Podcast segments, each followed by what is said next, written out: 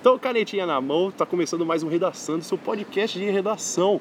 Então, lembrando que a gente sempre tem um contato no redaçando.gmail.com, você pode mandar um e-mail com dúvidas, com sua redação. A gente também tem o nosso Instagram, redaçandro. Tenho também no Facebook. É, qualquer dúvida que vocês tiverem, vocês podem entrar em contato, sugestão de tema, alguma coisa que vocês gostariam de perguntar. E hoje estamos aqui com um ex-aluno meu, cabelos esvoaçantes, esses olhos verdes de esmeralda, uma simpatia, um sorriso de encher o coração de paz. Por favor, se apresente. Meu nome é Renan, eu tenho 15 anos, eu estou no primeiro ano do ensino médio. Eu fui ex-aluno do Alessandro, como ele disse, e aparentemente isso descreve Jesus Cristo além de mim, mas. Enfim. Os dois super simpáticos, né? Jesus e você. Muito bem. E isso, Renan, deixa eu fazer uma pergunta para você. É, assim como faço com qualquer um que vem aqui para poder fazer uma conversa, mesmo uhum. que eu já tenha perguntado. Como que foi a redação? Como que é a redação atualmente para você? Você gosta, não gosta, não fede nem cheira? Eu me divirto bastante fazendo redações, principalmente redações dissertativas argumentativas, porque tipo, todo o desenvolvimento, a lógica que você precisa ter e como você vai sugerir alguma solução são coisas bem interessantes. Então, ano passado, no nono ano, no caso, quando eu tinha que fazer, era bem interessante, eu me divertia bastante fazendo, mais do que narrações e uhum. tal. E então você falou até no ensino fundamental que você tinha esse gosto. Hoje que você está no ensino médio, você sente uma diferença entre como que era para fazer redação para você no ensino fundamental e no ensino médio? Uh, não muito. Eu acho que por eu ter estudado numa escola que era bem focada em vestibular, uhum. então no primeiro e no colegial já começa a ser mais focado no vestibular qualquer escola, então não tem tanta diferença assim, mesmo esquema, mesmo esquema de estrutura e tal. Uhum. Tem alguma coisa que você gosta muito da dissertação argumentativa? Tipo assim, pessoal, é a melhor parte da redação dissertativa argumentativa. A conclusão, provavelmente, porque você tem que desenvolver toda a sua lógica durante o desenvolvimento e depois juntar tudo isso numa conclusão final que consiga convencer uma pessoa que você está certo. Isso uhum. é bom porque tem aplicações tanto no mundo real quanto numa redação. Uhum. Então, tipo, se você estiver debatendo com alguém sobre alguma coisa, você pode meio que fazer um texto dissertativo argumentativo na sua cabeça e usar a conclusão para convencer essa pessoa. Uhum. E agora, o que você não gosta da redação? Uh, o limite. 30 o linhas. Limite de 30 linhas. O limite de 30 linhas. Porque uhum. isso te limita muito a. Se você tiver, por exemplo, um desenvolvimento muito complexo que você não conseguiria colocar tudo, a início, a introdução, aliás, o desenvolvimento e a conclusão em 30 linhas, você vai ter que perder uma parte desse seu argumento e seu texto vai ficar mais fraco. Então, uhum. se não tivesse essa limitação, seria melhor. Uhum. Será que talvez também isso mostre o reflexo de que há uma dificuldade da gente se comunicar de forma bem curta?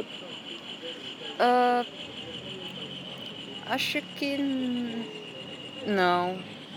Não, acho que não. Você conseguiria fazer isso de forma curta também. É que depende. Ah, tá, é.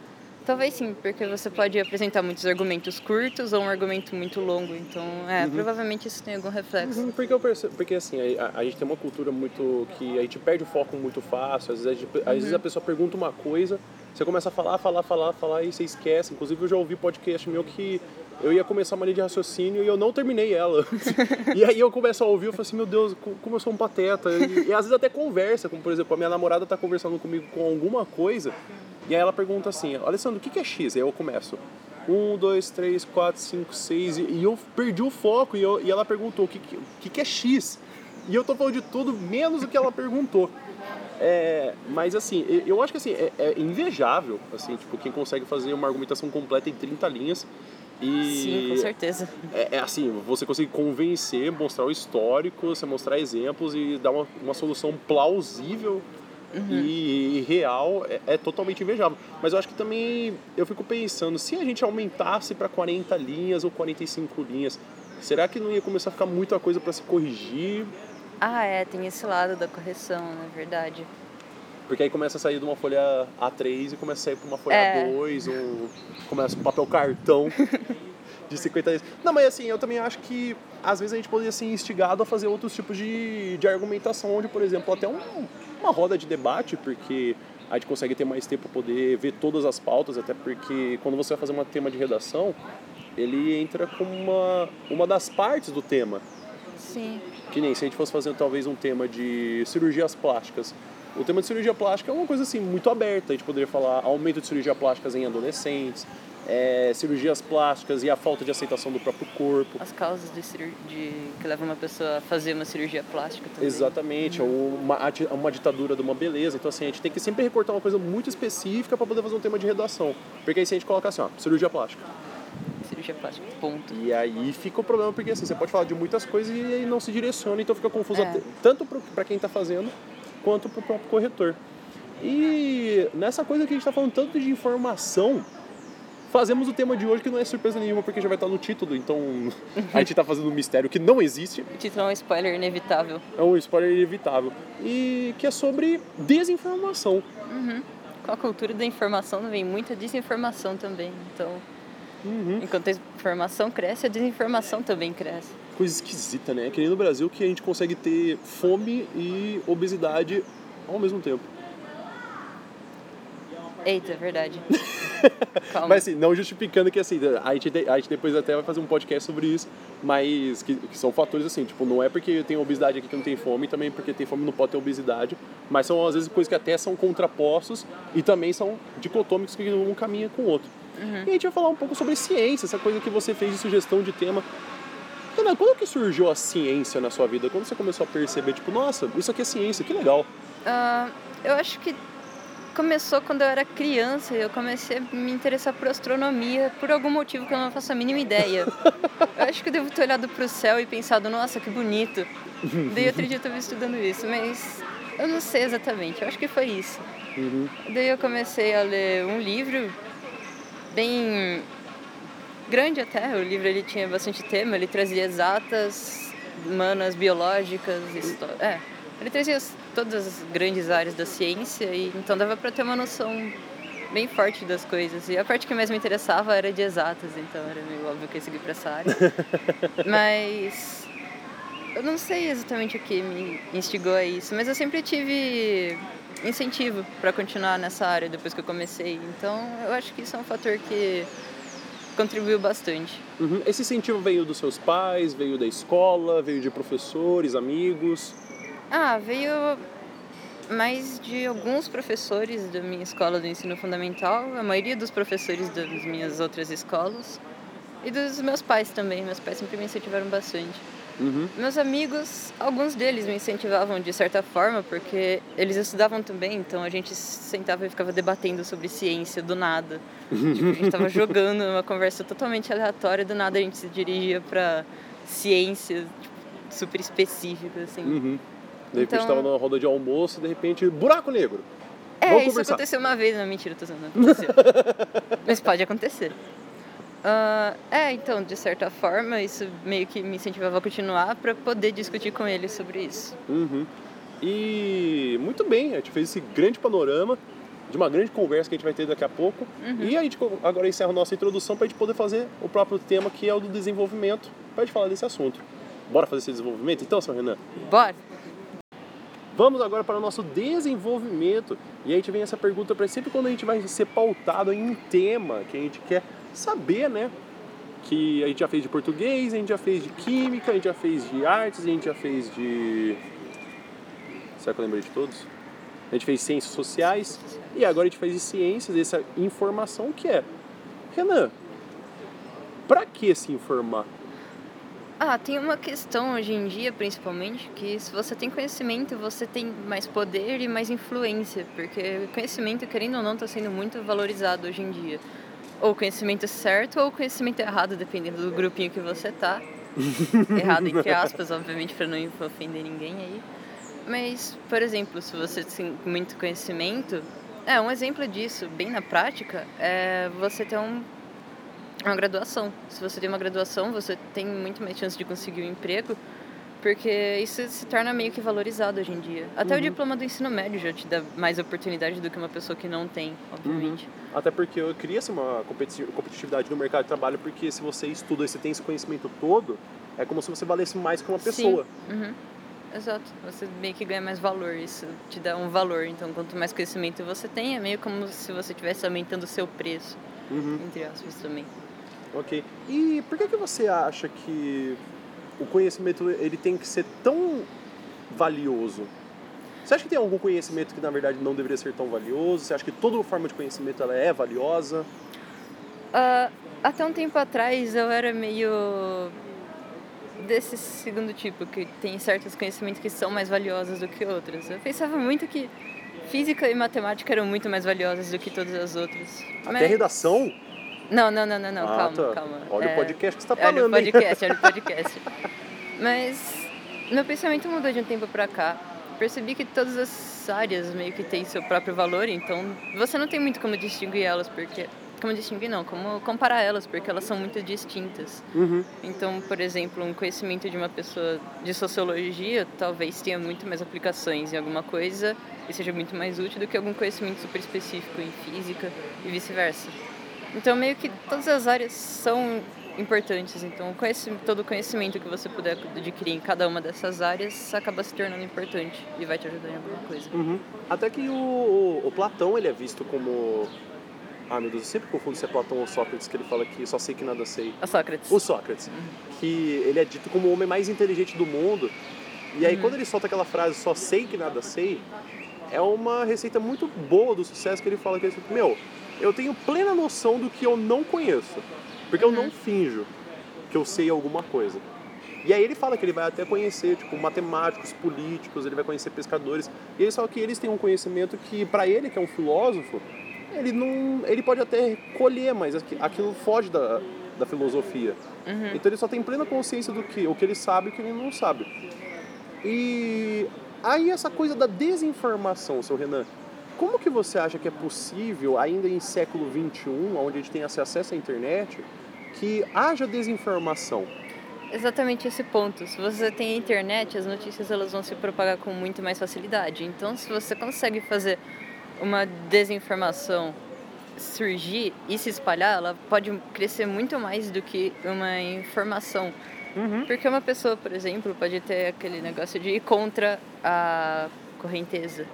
Então, uhum. Então, tipo, se tem todo mundo falando que aquilo é certo e ela for falar que a outra coisa é certa, que no caso, um dos maiores exemplos disso atualmente é a Terra plana. Uhum. Então você tá meio que. Como se fosse uma conspiração, né? É, é uma conspiração. É bem uma, uma conspiração mesmo sentido. Porque há, até um valor de que é um é um poder muito forte, né? Porque se você fala que você está indo contra a correnteza, você se vê como uma pessoa que é, está sendo questionada, é como se fosse um poder que você tem de um protagonismo que ninguém pode te tirar. Sim, exato. E eu acho que e aí que tá, eu acho que até nesse negócio da liberdade do conhecimento. Será que nessa época a gente deveria tolerar o terraplanista? Assim, longe de estar criticando, porque vamos perceber, se a gente tem liberdade de expressão, a gente tem que dar a liberdade total de uma pessoa poder errar e poder falar que a Terra é plana. Porque inclusive vai cair, vai ter agora um cruzeiro. Você sabia que o pessoal vai tentar. Sim, eles vão tentar chegar na borda da Terra, né? Uhum. Eu acho. Uhum. Teve também aquele cara que usou um foguete que ele construiu para tentar chegar num ponto de ver que a Terra era plana, mas ele, o foguete não voou o suficiente para ir até ah. lá. Mas você acha que isso deveria ser aceito no mundo da informação? Eu vou ter que tomar muito cuidado com o que eu vou falar agora, mas. Ah. Uh, deixa eu pensar mas um é só, só humilde opinião. Uh, deve ser combatido, mas não de forma violenta. Então você tenta argumentar bastante com uma pessoa, porque nunca vai ser fácil convencer eles. Eu já tentei, não é fácil. E é, você não partir para violência, você se manter calmo os argumentos que você pode, que, que, que, a pessoa não consiga quebrar, por mais que ela tente. Uhum. E elas vão tentar muito.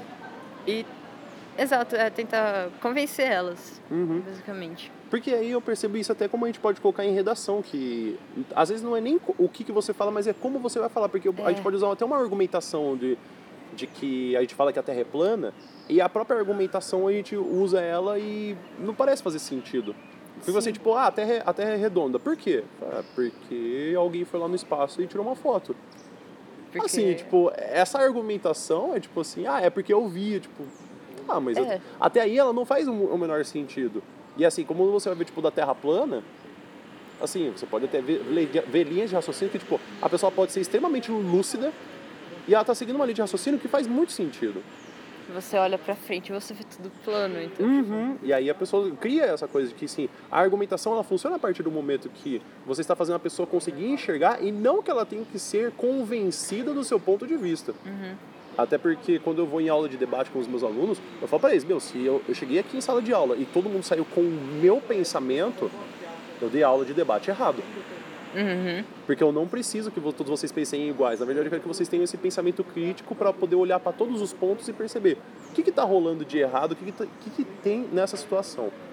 E até disso que a gente até falou do, desse, desse negócio do terraplanismo e do, da desinformação, é, será que até o problema da informação, até puxando um pouquinho desse negócio do terraplanismo, é porque as pessoas não estão abertas a querer ouvir que talvez estejam errados?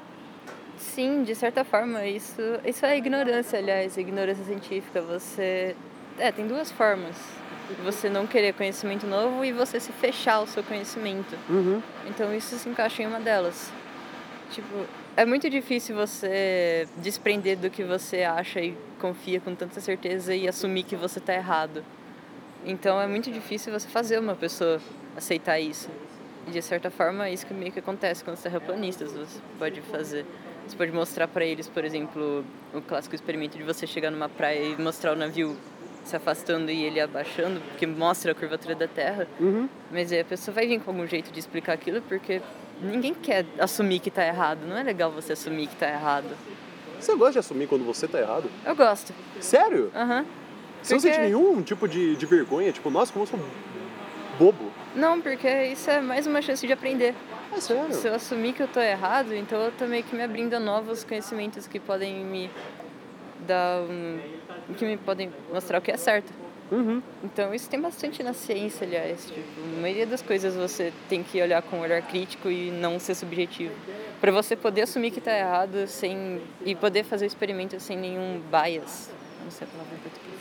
Sem nenhum preconceito. Isso. Uhum.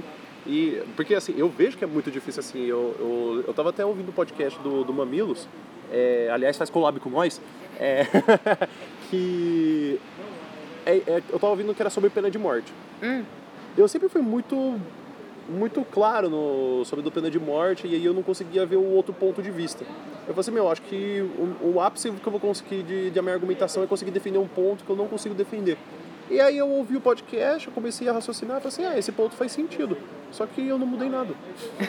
então assim, a- a- essa ilusão de que quando a gente souber alguma coisa vai mudar tudo e assim, às vezes é muito esclarecedor, é muito legal, mas assim, não pode ser. não- eu acho que também não é aquela coisa tão endeusada, tipo assim, que a gente também não pode conversar, não pode se questionar.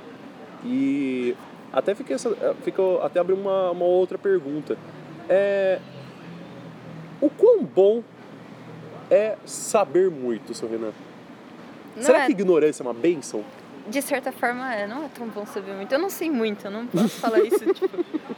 Eu tô longe de saber muito. Mas... você não sabe muito comparado a quem? É, então, isso depende muito. Por exemplo, se eu for pegar um especialista em cada área, eu não sei. Eu não sei, não chego nem perto de saber muito igual eles. Uhum. Só que se eu for pegar uma pessoa que não teve educação, em relação ao conhecimento que a gente aprende na escola, eu vou saber mais do que ela. Só que ela pode saber alguma coisa que eu não sei muito mais do que eu. Então isso é meio difícil de concluir, tipo, saber muito tem que ser, você tem que ter um referencial, tipo, uma pessoa referencial e um tema referencial. Então, depende muito. Hum, É, porque eu, é, é difícil assim quando a gente fa- fala assim, tipo, ah, você é inteligente? Tipo, ah, eu acho que eu não sou tanto, mas assim, tá, comparado ao quê? Comparado a um prêmio É, então. Nobel, comparado ao meu colega de sala de aula, ou meu amigo que tirou seis na prova e eu tirei 10. Por- E aí é aquela coisa que a gente até volta pra pergunta assim, ignorância seria realmente uma bênção? Então, tipo, tem um lado que quanto mais conhecimento você tem, você fica meio que mais distante, por exemplo, de uma religião, porque se você for fazer algum tipo de ciência, conhecimento científico, aliás, se você for fazer alguma ciência, você tem que meio que abdicar a sua religião para você não ter nenhum bias. Então, é por isso até que muitos cientistas não acreditam em Deus, por exemplo. Isso meio que te deixa solitário, porque querendo ou não, a religião é uma forma de você se consolar. Uhum. Então você acaba perdendo um, meio que ajuda. É, porque a ciência é muito. Ela não tá aí, nem aí. Ela não é muito humana, né? Ela não tá nem Não. aí pra se a realidade vai te machucar ou não, Uhum. que nem. Se eu não me engano, tem uma, algumas pesquisas que a Coca-Cola fez. Acho que ela desenvolveu 300 pesquisas em um- alguns anos atrás. Umas 300 pesquisas. Só que ela lançou o resultado de 57. Por quê? Então, é aí que tá. Se ela lançou só alguns resultados, é porque a verdade verdadeira era. ela incomodava. Hum, tá, verdade. E assim, é- e aí que fica o fato de, tipo assim, até quanto é bom saber sobre alguma coisa. E aliás, saber muito, né? Uhum. Por- Como você reagiria se você soubesse que tudo o que acontece, na verdade, é uma simulação, por exemplo, ou que a gente é a única forma de vida no universo entre tudo que existe, só existe a gente, a Terra solitária no Sistema Solar, uma parte muito específica da Via Láctea. Cara, eu acho que essa é a forma mais solitária e assustadora de todas. Porque acho que, É. tipo, a gente, a gente não ser os únicos do universo e sermos os únicos do universo, os dois, Os dois são são solitários e assustadores. Porque eu não consigo imaginar como que é possível uma coisa tão grande, porque a gente conhece, porque e, e são coisas que me assustam, como por exemplo, a ciência, ela consegue ela sabe mais do que tem no- na galáxia do que tem no fundo do oceano. Uhum. E assim, isso me assusta, porque assim, o que, que tem no fundo do oceano que, tipo, que a gente não teve acesso? E, e dia a gente vai conseguir, o que, que a gente vai ver? O que, que tem na área 51? E aí começa a aparecer o FBI aqui, começa a me procurar, mas assim. É só invadir. É, começou a invadir, então a gente vai ter que interromper esse podcast. Não, tô brincando. Mas assim, é, é, é, é dose, porque assim, eu não sei se eu tô preparado pra resposta de tipo, é, o que que. O que, que tem no universo? Se a gente tem, se tem alguma outra forma de vida? E aí parar pra pensar que, tipo assim, meu, se, se eles quisessem aparecer aqui, por que eles iriam aparecer? Então, E, e não um fatalismo de tipo, ah, eles querem escravizar a gente. Porque assim, isso é uma visão que a gente tem. sim. E assim, o que, que eles iriam querer ver? Eles iam só ver que tem vida, a gente, eles estão só vendo que, tipo, ah, aqui tem um monte de nitrogênio, vou pegar um pouquinho pra mim. Então, assim, o que, que realmente iria acontecer? E até resposta pra perguntas de, tipo, qual que é o significado da vida? É, tem um autor que ele, é, ele escreve livros de terror psicológico. Ele já morreu, aliás, é H.P. Lovecraft. Uhum. Ele trabalha bastante com terror psicológico e terror cósmico. Então, em muitas histórias, os bichos, tipo, você não consegue, você não tem a forma deles definida, porque normalmente o protagonista já ficou insano quando ele vê eles pela primeira vez e não descreve pro Hum, tá. leitor. Então, isso mexe muito com o seu psicológico, exatamente, terror psicológico. Uhum. Tem uma coisa que também me assusta muito, que é, é, eles fizeram um... Isso, é que isso foi uma pasta do Reddit, então assim, Ah. não, leve, não levem isso muito a sério. É, que falou que assim, o, o ser humano ele tem um medo inato sobre coisas naturais do que realmente acontece. Como, por exemplo, por que a gente tem medo de cobra e a gente não tem medo de- e não tem muito medo de cachorro? A gente vai ter, às vezes, talvez o medo de cachorro por, por conta do, de algum trauma no passado, tal, mas assim, a gente não tem a propensão ao medo de um cachorro. Sim. A gente tem propensão ao, ao medo de animais peçonhentos, de alguma coisa no escuro. E principalmente quando a gente vê imagens de, de homens, ou tipo assim, o ser humano, com dente pontiagudo, os dedos bem esqueléticos e geralmente com olhos muito pequenos. Se você mostra essa imagem, qualquer pessoa fica incomodada. Só que a gente fica incomodada com memórias do nosso passado que estão lá e te levam a um sentimento de desconforto. Só que, por que, que todo ser humano tem esse sentimento de desconforto? Qual que foi a geração que viu essa imagem pra gente se sentir desconfortável? Ah, eu acho que, por exemplo, a do homem pontiagudo, com dentes pontiagudos e com unhas e dedos esqueléticos, isso pode ser meio que trazido de volta, por exemplo, à Idade Média ou Idade. É, Idade Média mesmo. Não sei se seria baixa ou alta, eu nem tenho certeza se seria na Idade Média, mas enfim. que, por exemplo, tinha doenças como raiva que deixavam as pessoas. Aliás, é o mito do lobisomem, se eu não me engano, surgiu para explicar a doença da raiva. Então, por exemplo, Hum, você vê uma pessoa babando e depois de ter sido mordida por um cachorro, o que você pensa? Ah, ela tá se transformando num lobo.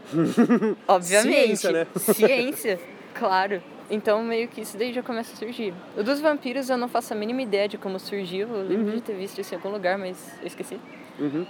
E é meio que o medo do desconhecido é uma coisa meio inata. Até porque se você não soubesse o que é, por exemplo, lá na antiguidade, quando os a origem do ser humano estava acontecendo, se você não soubesse o que era e chegasse perto, teria uma chance muito alta de você morrer. Então Uhum. você meio que cria um medo do desconhecido como um sistema de defesa contra algum predador ou contra alguma coisa muito letal. Beleza. E você acha que é necessário que a gente saiba a origem de tudo? Ah, tipo, por um lado científico sim, porque a gente vai poder explicar muita coisa, mas seria um pouco amedrontador. Uhum. Porque sabendo a origem, provavelmente a gente conseguiria descobrir o fim também. E saber Hum. que você tem um fim inevitável nunca seria muito legal, eu Uhum. acho. Até o fator de niilismo, né? Porque Niilismo, é. você consegue perceber que sua vida não vale nada, aí você, redu- reduz a zero, né? Até é isso que a gente tem o, o nihil, né? Que é o nada.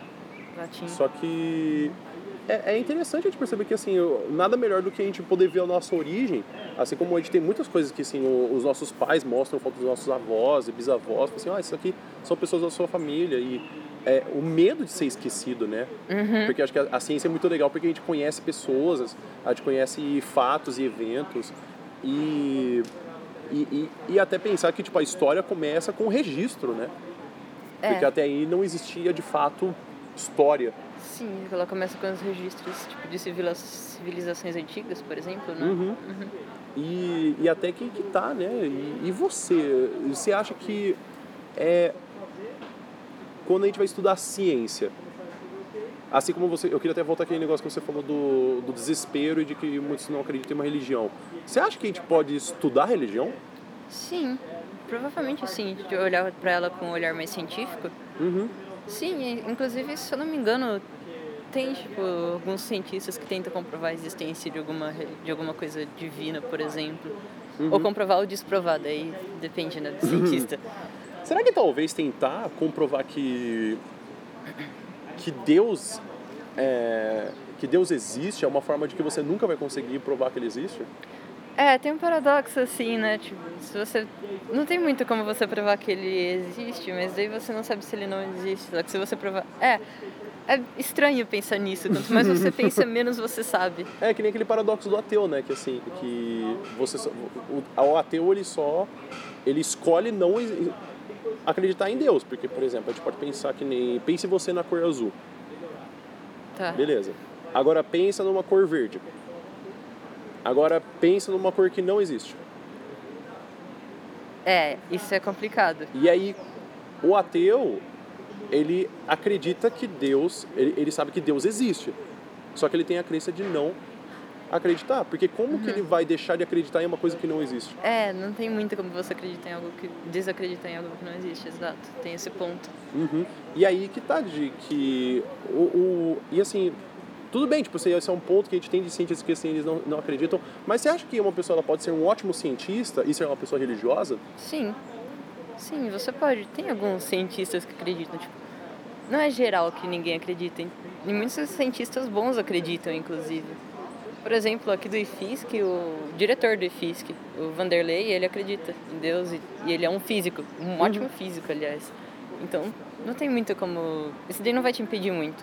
Uhum. Isso aí é só uma característica e não um requisito, né? É, é só uma característica Uhum. de algumas pessoas. Uhum. Perfeito. E agora a gente vai voltando um pouco mais do que a gente está falando até no começo, dessa coisa da desinformação. O que, que você acha que isso pode causar de consequência para uma sociedade que cada vez mais tem informação e cada vez mais há desinformação ao mesmo tempo? Bom, tem o lado que isso pode causar muitos conflitos mesmo. Por exemplo, se você soltasse uma desinformação que o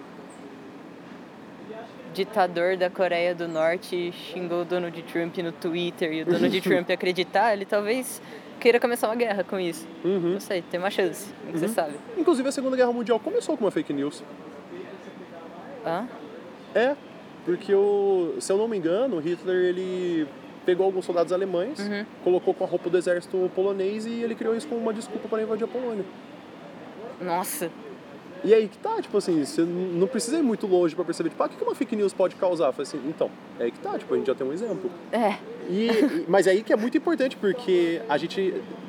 Porque eu ouvi isso também muito forte até no podcast do Mamilos. Aliás, isso tá virando mais um podcast do Mamilos que um podcast nosso, de que a gente não vive em situações que são cíclicas, né? que a gente não consegue avançar. Por exemplo, eu, eu duvido muito que a minha geração seja melhor que a sua, assim como eu duvido que talvez a sua geração seja melhor do que a próxima. Uhum. Aliás, eu acho que todas as gerações elas, são, elas partem do mesmo princípio, que nem eu tive que passar pelo ensino fundamental, ensino médio e agora estou na faculdade, termino esse ano, graças a Deus. Amém. Mas assim, você vai também passar por esse mesmo processo. Você passou pelo ensino fundamental e agora você está no ensino médio. O problema que a gente tem da ciência é esse. Todo cientista teve que começar do mesmo ponto inicial. Sim, isso A gente é como se fosse um monte de cartucho de memória que a gente vai sendo colocado memórias e a gente começa desde o mesmo ponto. Sempre do mesmo ponto, ensino fundamental, ensino médio. Isso, então a gente vai ter que passar, todo mundo vai ter que passar por esse mesmo processo para aí depois a gente desenvolver cada um de umas coisas e às vezes as pessoas se perdem no caminho, ou se não conseguem ir até mais longe do caminho, de que será que vai existir um ponto que assim a ciência não consegue mais explicar? Porque assim, é- eu, essa coisa da informação, ela é é muito interessante, pois a gente tem um aplicativo, a gente tem aplicativos agora, a gente tem celulares, a gente tem tablets que a gente pode arranjar informação em qualquer lugar. Sim, Se a gente conseguir, quiser uma informação de, pô, do que está acontecendo nos Estados Unidos agora, meu, a gente vai lá, coloca no, no site e, e vê. isso, tipo, incrível. E a gente conseguiu isso em, por exemplo, em menos de um século praticamente. Aham. Começou na Guerra Fria, a gente. É, não fez nem um século ainda que Então, e aí começou. que tá, tipo, de, de quão difícil é avançar com a ciência se a gente tem tanta informação. Porque, assim, aonde que a gente segura? Na internet, tipo, a gente pode ir para qualquer lugar. Sim. Só que a gente não tem um mapa, a gente não tem um roteiro, a gente não tem uma, uma- um, um código de conduta da internet de falar assim, ah, você vai usar a internet dessa forma. Quem nunca começou a ler um artigo na Wikipedia e parou numa coisa totalmente aleatória? Quem nunca tava vendo um vídeo de YouTube de, um- de uma videoaula e de repente apareceu pessoa Gameplay de Fortnite. gameplay de Fortnite, dando um grau na, na cadeira de rodas. E aí que tá, porque é muita coisa. E, e você acha que talvez o cenário que existe no Brasil ele é, ele é favorável para que haja menos desinformação ou mais desinformação? O cenário no Brasil Uhum. ah, tem um lado político. Eu não vou entrar no lado político, não é muito legal falar de política. Mas, tipo, pelo que eu percebo no Brasil hoje em dia, pelo menos aqui em São Carlos, eu não vou falar do Brasil porque eu não sei muita coisa sobre o É Brasil. longe de falar que eu sou, É, eu sou então, né? onipresente. É, não, eu não sou. eu Posso ser parecido com Jesus, mas nem tanto. Ah, olha, eu acho que. Eu não sei. Uma ótima resposta para o podcast sobre informação e desinformação. E... Eu não quero afirmar alguma coisa que eu possa estar errado. Aham. Porque, tipo, Não, porque assim, a minha visão ela é muito otimista, na verdade. Eu acho que muito difícil de a gente fazer uma, uma era de desinformação. Eu acho que, na verdade, a, a informação errada ela é um tipo de informação. é um tipo de informação, sim. Ela só não é uma informação científica válida. Uhum. Então, assim, tipo, ela tem começo, meio e fim, tem tese, teoria, fatos que conseguem comprovar e, não, e tornem aquilo irrefutável. Sim. Até porque, por exemplo, a gente vai ter o caso de Isaac Newton e Albert Einstein. Tipo, são duas figuras completamente é, parecidas. Não completamente, mas assim, elas são bem parecidas, Uhum. mas só que elas são complementares. Por exemplo, o, o fator da teoria da relatividade, o Albert Einstein teve que estudar tudo que o, o Isaac Newton teve Ele que passar. provou Newton um pouco. É, ele até, ele até, ele É, até chega a desprovar, mas é. assim, o, a- era verdade até. Isaac Sim. Newton ter colocado assim, ah, tá, isso aqui é verdade. Aí o, o Albert Einstein chega e fala assim, não, não é bem assim. Uhum. E, e assim, até, até que ponto, tipo assim, a nossa ciência vai ser realmente verdade. Como, por exemplo, coisas que a gente achava que eram totalmente verdades, porque era científico, e aí a gente teve que estudar ser. e falar assim, ah, não é bem assim. É. Que nem uma coisa que eu fiquei muito triste. Ah, E teve uma época na minha vida que eu queria ser paleontólogo. Que o Triceratops não era um dinossauro. tá, calma, agora eu tô numa crise. Porque, Eu na verdade, ele é uma fase de um dinossauro. Tipo, tem um dinossauro que nasce, aí ele vira o Triceratops, ah, e aí depois ele se torna um dinossauro de forma adulta. Ou seja, ele é um, ele é um dinossauro adolescente. Fase. É um dinossauro adolescente. É o dinossauro larva. e aí que tá, eu falei assim, meu, mas a vida inteira, e assim, será que é, é muito duro isso da ciência? Tipo, será que a ciência pode ser às vezes dura? De que a gente tem que aceitar, tipo, olha, a gente tava errado e segue em frente, segue o baile. Só voltando, é, essa parte de estar errado, por exemplo, a matemática é uma ciência axiomática. Não é uma ciência, aliás. Palavra bonita. Ela não é, a matemática não é uma ciência. Uhum. Ela é construída com base em axiomas que a gente toma como verdadeiro. Hum. Então, se, alguma, se algum deles estiver errado, eu tenho muita chance de muita coisa na matemática estar errada. Sério? Sério. Rapaz. É. Só que daí tem como a gente meio que ter um reforço que ela tá certa, porque a gente consegue aplicar ela hoje em dia e, por exemplo, o celular ou o tablet são exemplos de que ela funciona. Uhum. Mas ela poderia estar errada? Mas mesmo que isso fosse fator de que você consegue colocar para funcionar, isso é fator de que ela está completamente certa? Não, nem um pouco. Porque a gente até pode até perceber aquela coisa que a gente estava reclamando agora do, dos terraplanistas. Aliás, se tiver algum terraplanista para gente poder conversar e fazer um podcast, adoraria que eu gostaria de saber mais sobre, o, sobre a teoria. Desse eu vou participar. e de que, se a gente colocar realmente as teses e experimentos que eles fazem, tipo, alguns funcionam. Sim. Que Observação, tá. por exemplo. É, da observação. Então, assim, o que, que, tá- o que, que realmente então é, é, é mentira e verdade? Existe mentira e verdade, seu Renan? De fato? Não, isso é muito relativo. Por quê? Porque, por exemplo, o que é verdade pra gente, com base no que a gente já vem aprendendo, é meio que decidido pela sociedade mesmo. Então, tipo, se você fosse pegar uma sociedade totalmente diferente, poderia ser mentira tudo que a gente acredita e algumas coisas poderiam ser verdades pra elas. Uhum. Então, meio que é meio relativo. Só que daí depende do que você estiver falando. Por exemplo, verdades científicas, eu acho que poderiam ser consideradas as coisas que a gente consegue comprovar e colocar em testes aí que sempre e que nunca vão falhar nesses testes. Uhum. Por exemplo, a relatividade é um exemplo que ainda não está totalmente comprovado, por mais que muitos testes estejam comprovando ela, pode ser alguma, pode ser que tenha alguma coisa que faça ela falhar. Uhum. Por exemplo, ela não explica buracos negros direito. Hum. Essa é uma falha da relatividade do Einstein. Uhum. E aí até fica o, o pensamento de que você acha que talvez com essa coisa de que, você estava falando do, do, do fator de- do conhecimento científico, você acha que uma pessoa, a partir do momento que ela não conhece um tema, ela tem que se- ser silenciada? Não. Por- Não. porque eu vejo muito isso em redação, que tem muitos alunos meus que, que vivem esse dilema do "E- e- eu não sei o tema, então eu não vou escrever. Você acha que isso na verdade deveria ser um convite a aprender ou que eu talvez esteja cobrando demais? É um convite a aprender. De certa forma, se você não sabe aquilo, e você, você pode meio que criar uma visão própria que talvez abra novas perguntas que vão influenciar nesse campo. Mas é uma oportunidade de aprender também. Uhum. É divertido aprender um tema que você não sabe, ver alguma coisa. É, é Demais, divertido. porque eu, eu inclusive até repeti isso no, no podcast passado, que eu falei sobre a sabercondria com os meus alunos. E eu não sabia. Também o tema do, do blackfish, de que tem pessoas que são brancas que estão tentando copiar a estética, a estética negra nos próprios corpos. Então, Nossa. assim, tem, tem muita coisa que, assim, que eu tô aprendendo que, assim, tipo, não fazia a menor noção. Eu aprendi sobre pena de morte, porque, inclusive, não só pelo começo que eu fiz do, de poder fazer podcast, mas que eu, que eu ouvi alguns outros podcasts, como por exemplo, eu, eu ouço Poucas do Corre eu ouço Mamilos, eu ouço o- Nerdcast. o, o Nerdcast também. Nerdcast, muito bom. Tem o.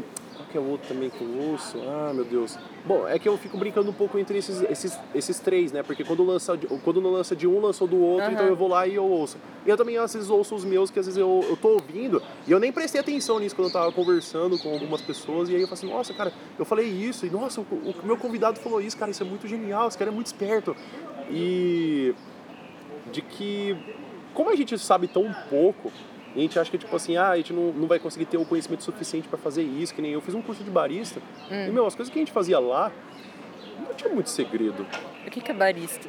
Barista é, Falando em É a- conhecimento. é a arte de você fazer cafés e as bebidas preparatórias ah, que você tá, tem com a cafeteira. Esse curso Tem muita gente que incrível. fala que é. Ah, mas barista é porque você vai trabalhar num bar? Na verdade, quem Nossa, trabalha no bar é um verdade. barman. Nossa, que E, horror. e aí o barista é na cafeteria e com cafés. E assim, a gente aprendeu um monte de coisa que assim, tipo, fazer cappuccino, é, por que não se adoça café, Uhum. como fazer café filtrado na cafeteira, expresso, coado. 30 Isso- segundos. Em 30 segundos. Então assim, a gente aprendeu todas essas coisas de como se fazer café e que assim, meu, se você for ver, é uma coisa assim, tipo, tão bobinha, tipo assim, era só isso. E que nem, por exemplo, a gente aprendeu a, que nem, e já anota a dica aí do, de fazer café. De escaldar o filtro antes de você colocar o café. Por quê? Isso facilita com que o café ele saia em maior quantidade. Se você põe muita água e pouco café, Vai ser fraco. vai sair fraco e ele vai sair até com um gosto esquisito, um gosto meio ácido. Se você ah, escalda o pano e o filtro, ele vai conseguir sair com mais facilidade. Uhum. Então ele vai sair o que de fato ele tem que sair. Hum. Então quando você coloca o filtro de café e você coloca a água, então a água vai penetrar por todo o café e depois ela vai ser filtrada Uhum. pelo filtro de pano e aí vai sair um pouco do café e a água. Então até nesse processo a água vai estar queimando. Quer dizer, o café vai estar queimando. Ah, nossa, verdade. Então é por isso que a gente Incrível. escalda primeiro, porque aí já vai estar molhado. Depois que você botou aquela água com o café, ele vai começar a filtrar só o café. E aí ele sai o melhor que tem do café. E assim, Deus. e eu tive que ir até Santos, no Museu do Café, para poder aprender isso. Mas, assim, Valeu a pena. Valeu muito a pena, Valeu mas assim, pena. olha, olha para onde a gente tem que ir para poder aprender uma coisa que, tipo assim, está na nossa frente. Uhum. E aí fica essa coisa, né? Tipo, meu, até onde eu tenho que ir para poder aprender uma coisa tão simples? Ah, eu acho que talvez se você tivesse, tipo, pesquisado Uhum. como fazer um café melhor no Google, talvez você cairia numa questão do QR ou do Reddit, talvez. De muitas redes sociais, você provavelmente cairia em alguma coisa muito bizarra, mas talvez você conseguiria a resposta certa. Uhum. Então você poderia ter ido até a Santos ou você poderia ter pesquisado, né? Uhum. E até, até colocando direcionado nisso que você falou, será que a internet filtra as informações que aparecem para os seres humanos? Filtrar em que sentido? No sentido de que, tipo, a gente tem as informações na internet que nós gostaríamos de achar, não o que a gente precisa achar. Sim, sim. Por que você acha? Você acha que, que há um limite na Ah, informação do que realmente Um aparece? exemplo desse negócio de, tipo, que apareceu que você gostaria de achar, certo? Uhum. É que se você tá falando de alguma coisa, você depois vai abrir o Facebook ou alguma rede social e você vai ter uma propaganda daquilo. Ah, sim, que você tá procurando uma passagem de avião e de repente aparece 79 É, passagens, ou você tá procurando uma cafeteira e aparece 79 cafeteiras. É, e agora eu vou acabar recebendo algum anúncio disso no meu celular, provavelmente. Mas é, por exemplo, isso daí é um ótimo. Sabe que eu vou receber no meu tablet? Porque Por eu tô conversando. em- em- na verdade, aqui tá aparecendo sobre alguma coisa sobre vestibular. Então, assim, ah, beleza. Tá aparecendo. A gente tá Nossa, é de fazendo- Santos! Meu Deus, Olha, agora que eu vi. né? Então, eu acho que eles estão te espionando. Acho que estão me espionando, então. É que depois que eu falei do FBI, né, do que era 51. Manda mas se- será que há um limite para a informação do que a gente deveria realmente saber e não deveria saber? Porque assim, com a internet a gente tem muita informação. Uhum. Porque se assim, se já existe a censura com os livros, que nem por exemplo o Index Probe, que é quando o Vaticano tenta proibir a leitura de algum, algumas publicações, a gente tem também a censura, quando a gente vai ter com o Estado nazista queimando livros, aqui no Brasil com a limitação de músicas que a gente tem. Uhum. Você acha que a internet, existe uma censura na internet que talvez não seja muito escancarada, mas que tipo certos tipos de informações não aparecem porque o próprio sistema retira essas informações? Com certeza existe. Será que isso seria saudável de tirar a informação? Não seria uma forma de Olha. desinformar? Sim, isso é uma forma de desinformar, mas talvez tenha uma questão meio que moral e ética disso, que talvez dependendo do que você lançar, alguma pessoa pode ler aquilo e ter uma crise existencial muito forte e talvez isso leve ela a cometer algum tipo de ato meio suicídio, por exemplo. Eu tô falando muito por exemplo nesse podcast, que raiva. É, eu também falo muito, por exemplo, eu também falo que um ponto muito forte, uma coisa muito interessante, eu, eu tenho muitos motes Aham. que eu não presto nem um pouco atenção, mas, mas é, então talvez isso para salvar a informação como se fosse para preservar a sociedade, né? E também pra você não soltar tudo de graça, assim, pra uma pessoa. Uhum. Então, se você quiser aprender alguma coisa muito profunda, talvez você tenha que se aprofundar muito nessa área e chegar num ponto que você chame a atenção de uma pessoa na área 51, talvez, que ela vai e te contrata e você aprende o que você talvez estava procurando. Será que há também uma elitização dessa informação que nem ah, porque a pessoa sabe demais, então eu vou investir nela ou eu vou pagar muito dinheiro porque só ela tem aquele tipo de informação. Ao invés de, tipo, a gente fazer aquela pessoa, meu, você sabe, agora espalha pra todo mundo esse tipo de informação. Sim. Provavelmente. Acho que sim, porque, tipo. É, um, a Guerra Fria mesmo, eles contratavam muitos cientistas que sabiam alguma coisa, por exemplo, desenvolvimento de armas nucleares e silenciavam o cara para eles trabalharem só para ele, só para algum dos dois lados fortes. Hoje em dia, talvez isso seja mais secreto. Tipo, Uhum. esteja tão na cara que isso acontece, mas provavelmente acontece sim. Porque eu percebo até também no, no caso do podcast, porque assim, a gente, tá, a gente tem ah, algumas plataformas, né? A gente tem o Castbox, o SoundCloud, o o Spotify, o podcast.com e eu tô tentando fazer um do Podbeans. Só que, querendo ou não, al- algumas dessas plataformas são gratuitas. Uhum. Que nem o caso do SoundCloud, o podcast.com e o Castbox. E o... Mas o caso do Spotify ele já se torna como uma coisa que, para poder se utilizar, existe uma necessidade de você ter um limite do quanto você pode ouvir. Parece que um dos meus alunos falou que você pode ouvir em torno de 40 minutos de um, de um podcast e aí ele trava. Nossa. Mas isso, isso eu não sei, eu tenho que ver um pouco mais a fundo. Só que como eu, eu nunca tive, porque como eu tenho plano familiar, então assim, eu utilizo o Spotify, então assim, eu posso ouvir e poder passar play de qualquer um. Porque eu penso muito que assim, até não só o fato do aplicativo que estão se utilizando para poder ouvir esse podcast, mas para uma pessoa querer ouvir esse podcast, ela tem que querer muito. E querer saber essa informação. Apesar de ela estar na internet, tá de graça. Só que aí vai para outra coisa. A internet não é de graça. É, você tá pagando pra poder usar. Uhum. Certo. Para poder usar e poder também procurar nela. É, Será que a internet não é um grande paradoxo de informação e desinformação? as coisas da internet estão de graça por um preço. Ótima frase, cara. Então, de, de graça por um, por um preço. Aham. Muito bem. Você gostaria de adicionar mais alguma coisa pra gente poder falar nesse desenvolvimento ou a gente pode ir direto pra conclusão? Olha, tem também outro tipo de desinformação, de ignorância, aliás, Uhum. que eu esqueci de falar, que é o ignorância. Falemos. eu vou nomear ignorância especializada, que é tipo quando você se especializa numa área, por exemplo, os matemáticos aqui, eles se especializam em matemática e começam a ignorar as outras áreas. Uhum. O conhecimento tá lá pra eles, só que eles estão meio que ignorando e focando no que eles sabem. Hum, tá, como se eles tivessem só, por exemplo, ah, é, eu não tenho que saber aonde está sendo construída a ponte. Eu tenho que construir a ponte e acabou. Esses são os cálculos que eu tenho que fazer. Isso. Ah, mas aquela ponte ela pode cair em cima da pessoa. Eu falei, não, eu estou estudando para poder construir a ponte e acabou. Uhum. É, é meio que isso, assim.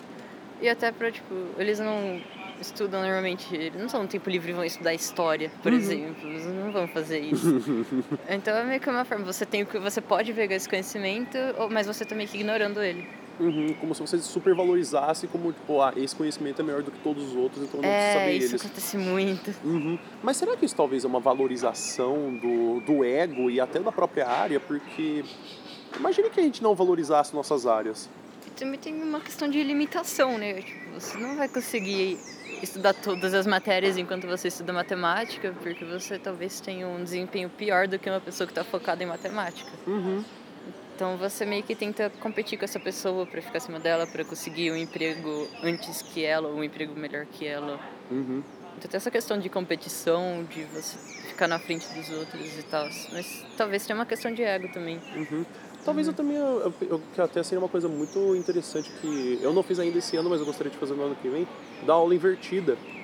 Porque há muito esse estigma de que o, o aluno tem que saber de tudo. Fazer o aluno dar aula pro professor. Na verdade, não que o. Na verdade, eu não preciso dar aula. É, tá. Mas assim, algum, alguns tópicos são colocados em pautas em uma aula invertida. Que na verdade não é o professor passando a a aula para o aluno, mas que o aluno ele, ele tome as rédeas de uma aula para que, que o professor na verdade seja mediador. Então assim, há uma conversa entre professor e aluno assim, problemas que eles encontraram que faltam conhecimento a mais que o professor pode dar esse tipo de informação ou ele pode organizar o pensamento para que ele pareça lógico. Ah, tá. Então, assim, não como professor como detentor do conhecimento, mas como mediador para que você possa ter esse conhecimento também. Porque, Nossa, assim, esse projeto é legal.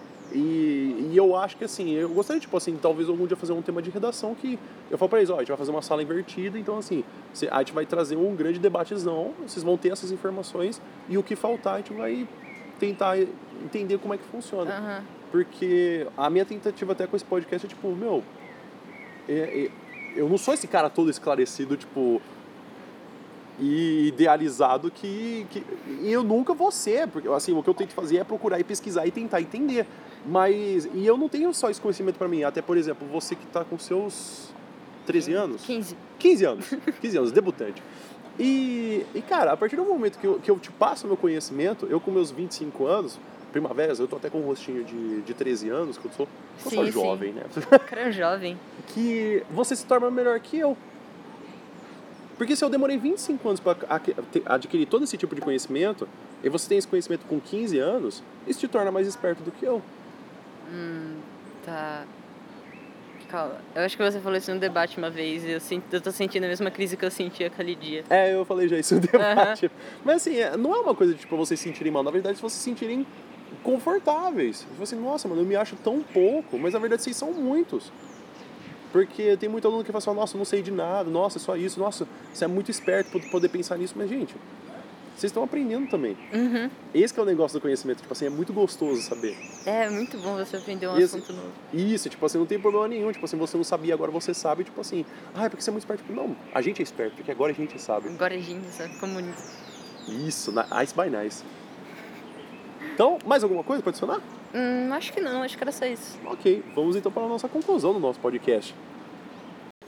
Então a gente parte agora para a nossa conclusão, que está acabando o podcast. Ah, Ah. Mas tem mais episódios daqui a pouco. E... Daqui uma semana. Daqui uma semana. Na verdade, há cinco dias que a gente tá lançando de terça, de que eu tô lançando de terça e sábado. Ah, às vezes tá. eu lanço um episódio a mais na quinta-feira, às vezes não dá muito certo, mas assim, dois episódios toda semana sempre tem. E também fica o convite pro Senhora. Renan pra poder voltar pra um outro episódio, né? Porque essa vozinha Adoraria. aveludada a gente quer ouvir mais, né? Meu Deus. Muito bem. E aí eu queria que você fizesse uma, uma sugestão sobre redação. E aí eu depois eu faço uma sugestão sobre ciência. Tipo, o que, que você acha que é primordial para assim, mano, para eu fazer uma ótima redação eu preciso de Conhecimento. conhecimento, beleza. Conhecimento. E tem alguma sugestão para tipo, quero buscar conhecimento, ET Bilu? Hum. Tem.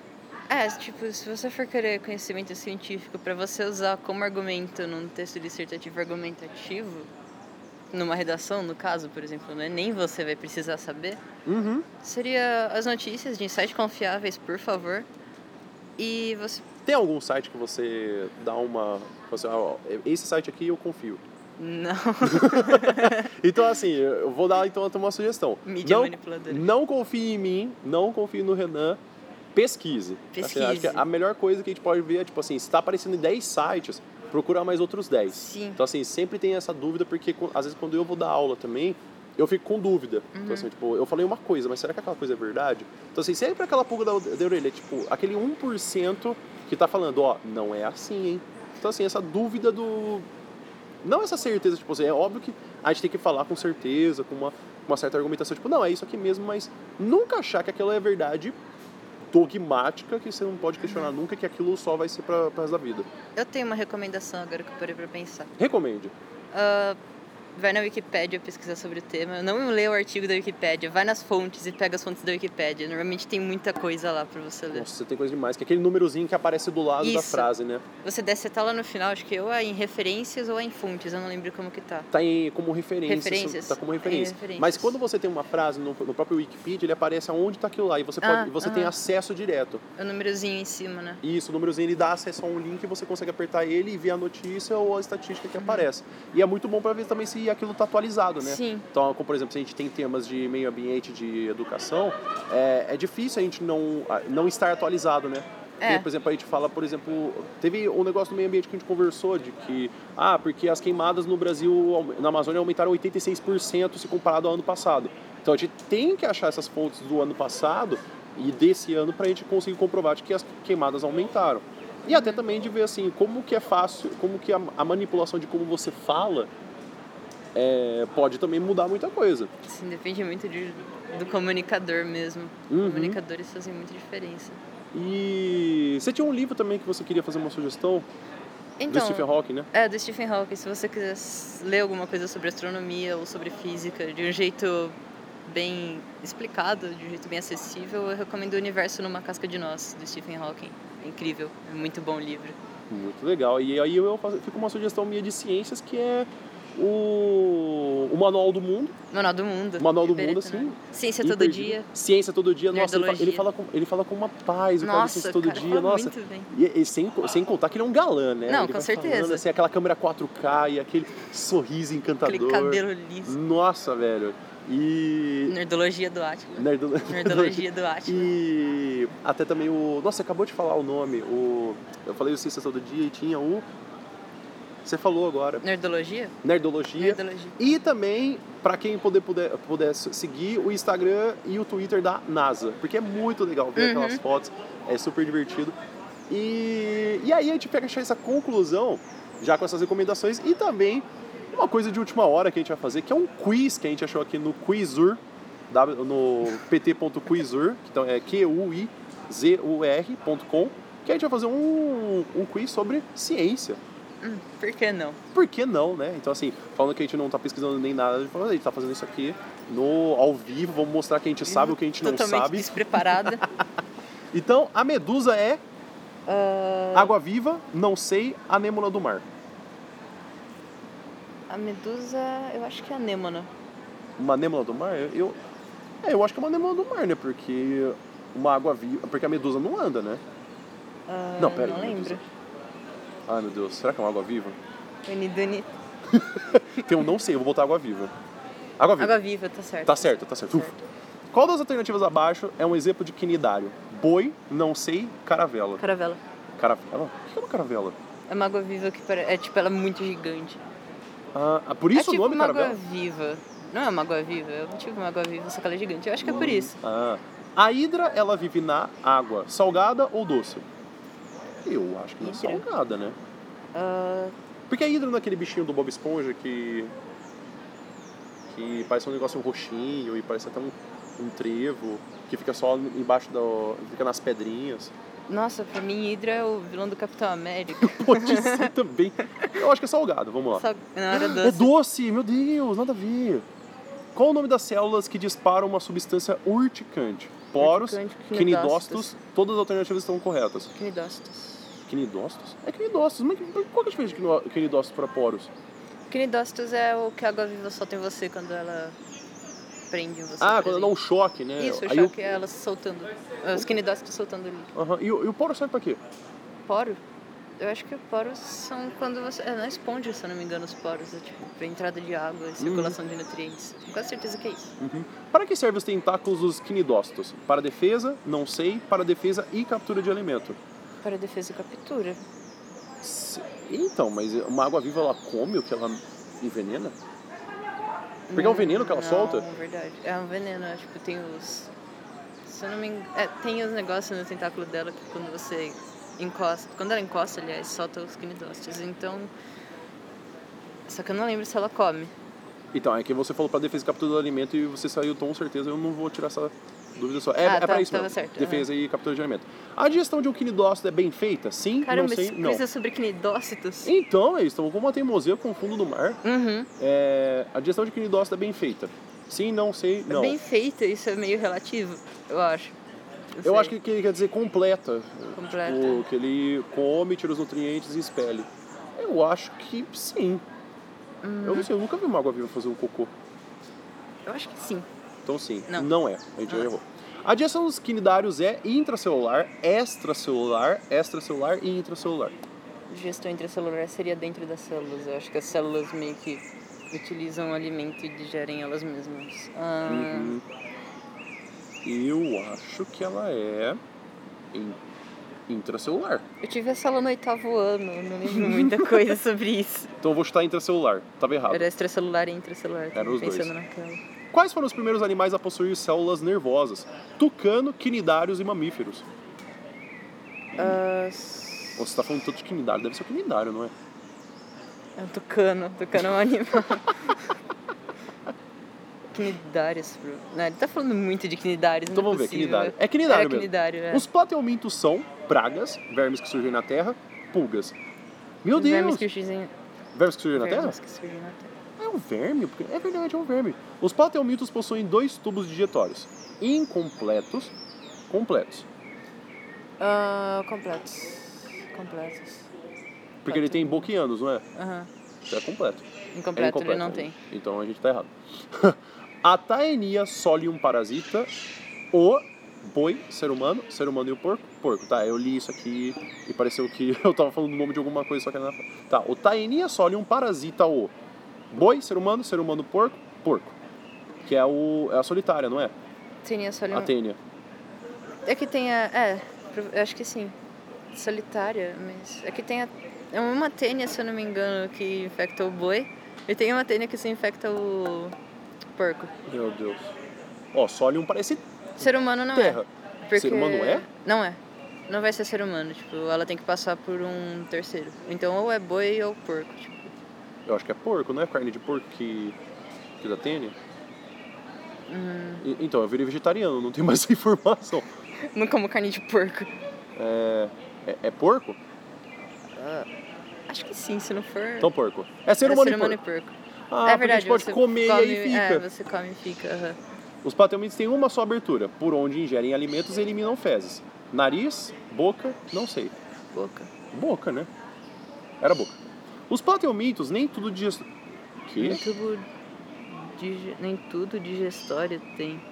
Ah tá, não tem tudo digestório. Ok, os plat... eu vou ler como está escrito aqui. Os plateumintos nem tudo digestório tem e vivem adaptados à vida.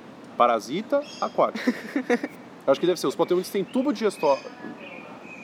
O quê? Não sei, mano, tá? Eles vivem uma vida parasita ou uma vida aquática? Uma vida Parasita. parasita, né? Porque o plateu... Então tá, parasita. É uma vida parasita. Poríferos alimentam-se de, não sei, micro-organismos e organismos. Acho que é micro-organismos. Micro-organismos. Era micro-organismos. Uhum. A maioria das esponjas possui um esqueleto formado por ósculos, não sei, espículas. Eu acho que é ósculos, Que, Ósculos. que tem a cara de ser... É espículas. Era espículas. Ou seja, não confiem na ciência com nomes bonitos. Os poríferos são animais aquáticos de organização muito simples, complexa. Simples. Simples. Simples. Essas células poríferos são organizadas de tal forma que deixam pequenos orifícios denominados poros, não sei, algas. Poros. É, porque acho que poríferos dá poros, né? Dá Uhum. poros mesmo. Os, os poríferos são animais sésseis, isto é, vivem fixos em conchas, rochas e areias. Ou rochas, conchas e areias. Rochas, é a mesma conchas coisa. e areia. Qualquer Calma. resposta está correta, ou conchas, areias e rochas. Qualquer resposta está certa, ele falou de todos. É literalmente as mesmas É. respostas. Conchas, rochas e areias. Qual é a principal característica dos poríferos? Não sei, ser fixos e viver no mar. Ser fixos. Ser fixos. É ser fixo. Poríferos são animais representados pelas mamíferos, Esponjas. e pássaros. Então a gente vai marcar de esponja, tá calculando o nosso resultado, apareceu um teste de conhecimentos gerais agora. A gente tirou 14 de 20. Olha só. Quanto que você consegue fazer? Deixa seus comentários aí de quanto você tirou no Quizur sobre legal, gente. A ciências. gente estava fazendo um quiz de biologia e apareceu a fórmula de relatividade, de matemática aqui. Tem um dinossauro, tem uma terra, tem um imã. Não faz sentido. A gente viu saquinidários e poríferos, mas enfim. Como que é possível, né? Bom, fica aí a sugestão de vocês fazerem esse quiz, de ler o que a gente falou de recomendação de leitura, de ver o que a gente falou. E, Renan, deixa o seu fechamento para você poder fazer, para você poder agradecer, para você poder fazer uma mensagem. Ah, eu gostaria de agradecer a você por me chamar para participar Que disso. isso, querido. Essa lindo podcast aqui.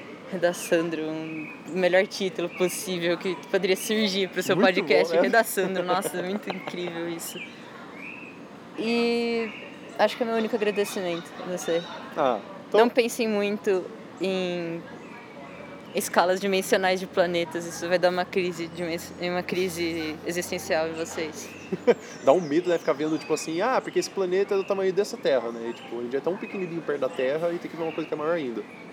É.